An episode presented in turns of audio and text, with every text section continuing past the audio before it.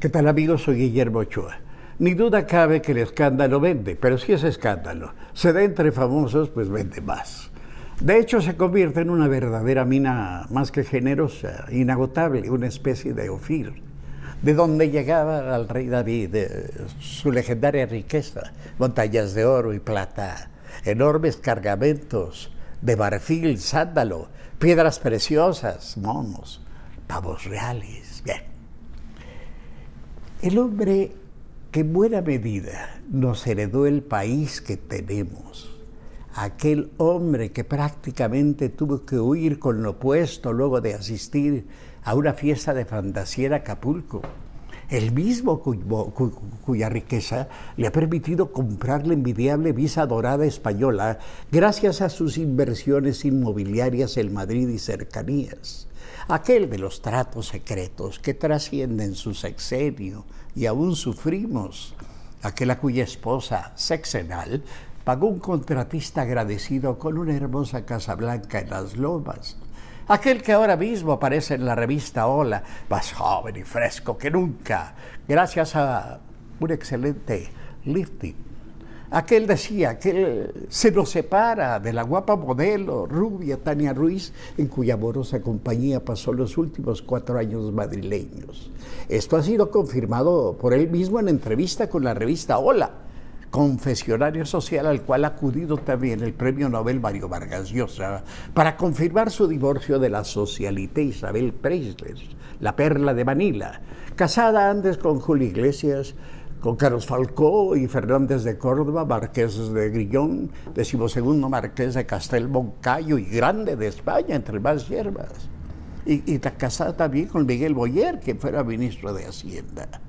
Vargas Llosa, por su parte, entrará en estos días a la Academia Francesa y ha invitado a la ceremonia a su prima y ex esposa Patricia, con quien ya se reunió y ella aceptó estar presente. Patricia es hija de la tía Julia, con quien también estuvo casado Vargas Llosa.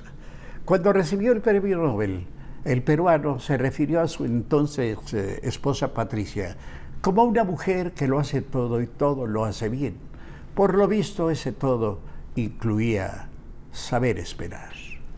En cuanto a nuestro expresidente, que debo decirlo, me siento un poquillo orgulloso. Después de todo, hombre, sale del glorioso Hola. Su ruptura ha sido tranquila y en paz. Sin embargo, un escándalo parece avisorarse en lontananza.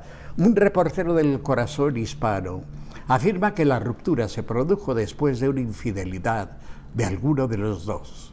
Eso para la prensa del escándalo parece un hueso demasiado apetitoso como para no roerlo en busca de carnitas. ¿Quién sería el infiel? No lo sé. De Peña Nieto no, no, lo esperaría. Usted y yo recordamos que el celo y la honradez fue lo que condujo a su gobierno en el más alto cargo de nuestro país. La prensa del corazón, hombre, existe porque es negocio, es negocio porque mucha gente la compra, tiene seguidores. Mientras más grande el escándalo, mientras más famosos los protagonistas, pues más y mejor pagada. No es novedad. Pero los medios electrónicos han multiplicado sus posibilidades, su alcance y, claro, su valor.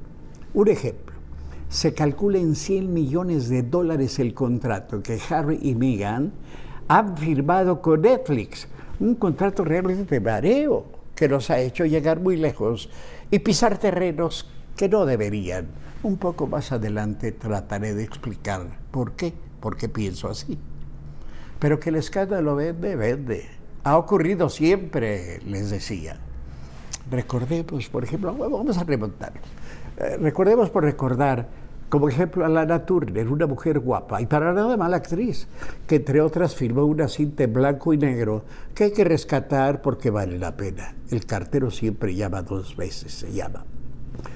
Bueno, pues Lana Turner, una gran estrella de los 40, protagonizó muchos escándalos, entre ellos uno que alimentó durante mucho tiempo la prensa del corazón y del cual se han publicado varios libros con versiones diferentes porque el tipo del periodismo del que hablamos y en el cual a veces caemos, hay que confesarlo.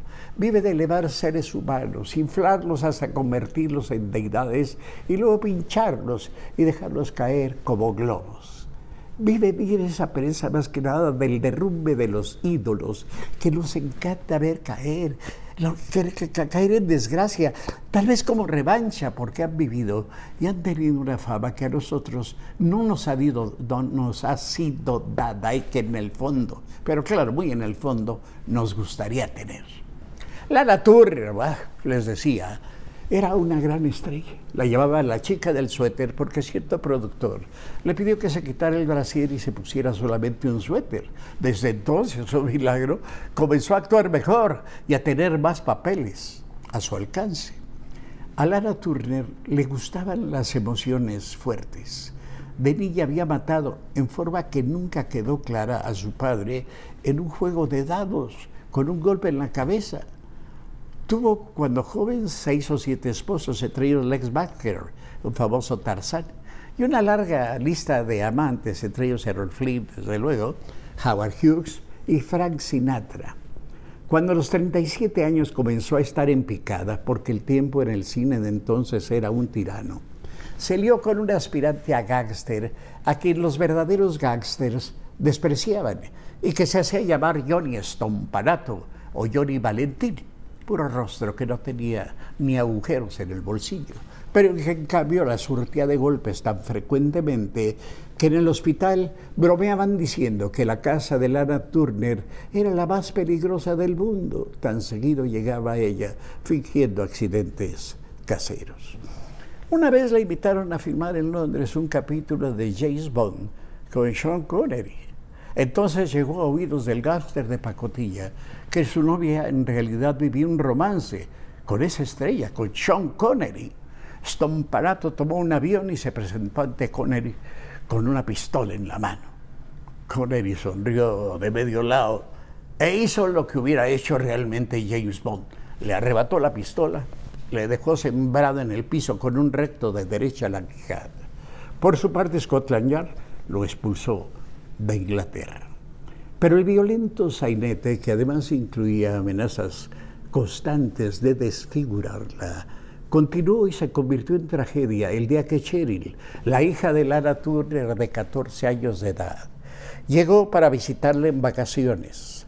Sin poder soportar ni el trato ni las amenazas que lastimaban a su madre, la jovencita tomó de la cocina un cuchillo, subió las escaleras y lo más entrar a la habitación de los gritos, sintió que su mano derecha topaba con algo mientras un pesado cuerpo se le venía encima y le preguntaban, instantes antes de quedar rígido como momia, ¿qué hiciste? Stomparato murió casi instantáneamente. El juicio, juicio por homicidio, impulsó hasta la estratosfera la prensa del corazón y fue transmitido en directo por la radio. Algunos cínicos opinaron que durante el juicio, Lana Turner, que lloró, gritó y se desmayó, había tenido la mejor actuación de su vida. Me cuentan que en la película Babylon, o Babylon, que ahora se exhibe, el personaje de Margot Robbie se parece mucho a Lana, no sé. Fue aquella una época, como todas, pródiga en escándalos. Luis Miguel Domínguez que tenía fama de ser el mejor torero y el hombre más guapo del mundo, galán insaciable, fue también protagonista de muchos, de muchos, muchos escándalos. Él mismo los alimentaba. Una vez pasó la noche con Ava Gardner, a quien otro de sus amantes, Ernest Hemingway, nada menos, bautizó como el animal más hermoso del mundo.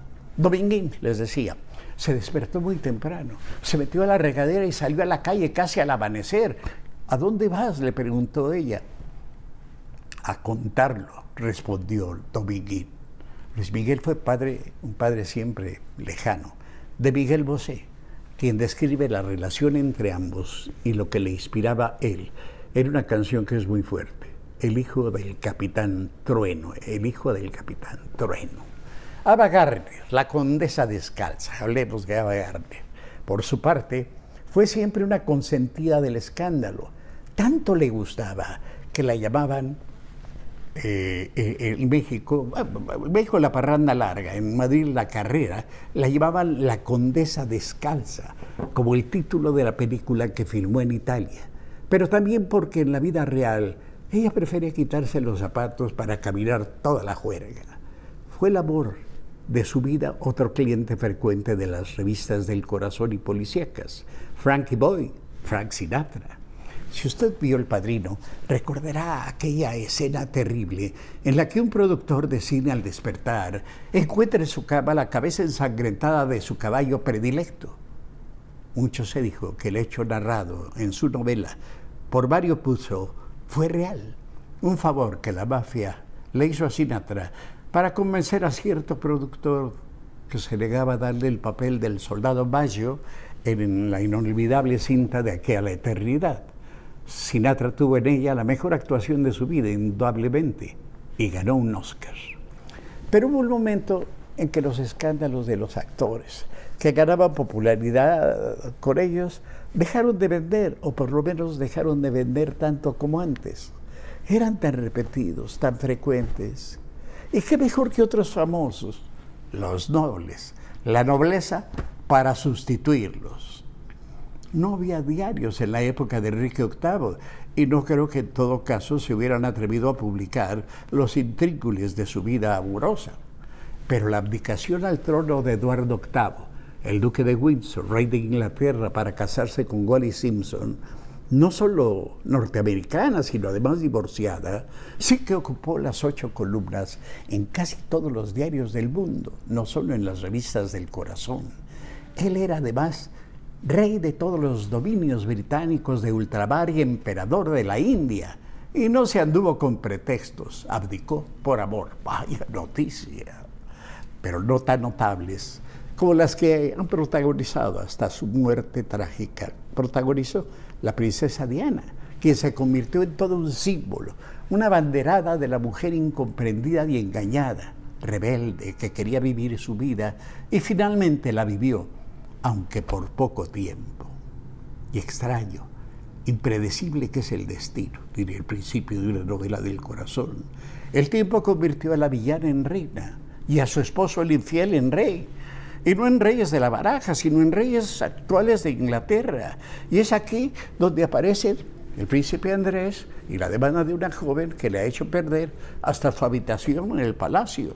Y sobre todo el príncipe Harry y la princesa Meghan, quienes han descremado a fondo su posición ante Buckingham y el mundo, firmando contratos multimillonarios en dólares lo cual no me parece pues, nada mal. Contar la propia vida significa con frecuencia una especie de striptease moral, y el striptease siempre tiene un precio. Lo que no me parece una buena idea, es más, me parece muy mala. Es el próximo proyecto de Netflix con ellos. Consiste en que narren historias ligadas a la vida de personajes que han inspirado las vidas de otros seres humanos en el mundo la idea, aparentemente, según Beger, nació del comentario de una mujer en la calle que la comparó con Nelson Mandela, porque ambos en alguna forma se enfrentaron al imperio británico. Y en efecto, el tráiler promocional comienza con un pensamiento del inmenso líder sudafricano.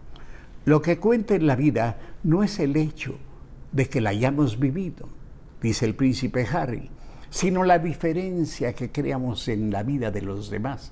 Sierra Megan, háganme ustedes el favor. ¿Qué tiene que ver? ¿Qué tienen que ver Harry y Meghan con Nelson Mandela? Y seguro tienen que incluir a Gandhi, a Churchill, a Martin Luther King. Es decir, personajes cuya grandeza es inmensa, tan grande que sus acciones han contribuido en alguna forma a hacernos mejores y a meditar mejor los actos de nuestras vidas. ¿Qué tienen que ver con ellos? En cualquier forma, Harry y Meghan. En fin, por favor, hasta en los peceros hay rutas. Oh, pero de que nos encanta el chisme, la verdad, nos encanta.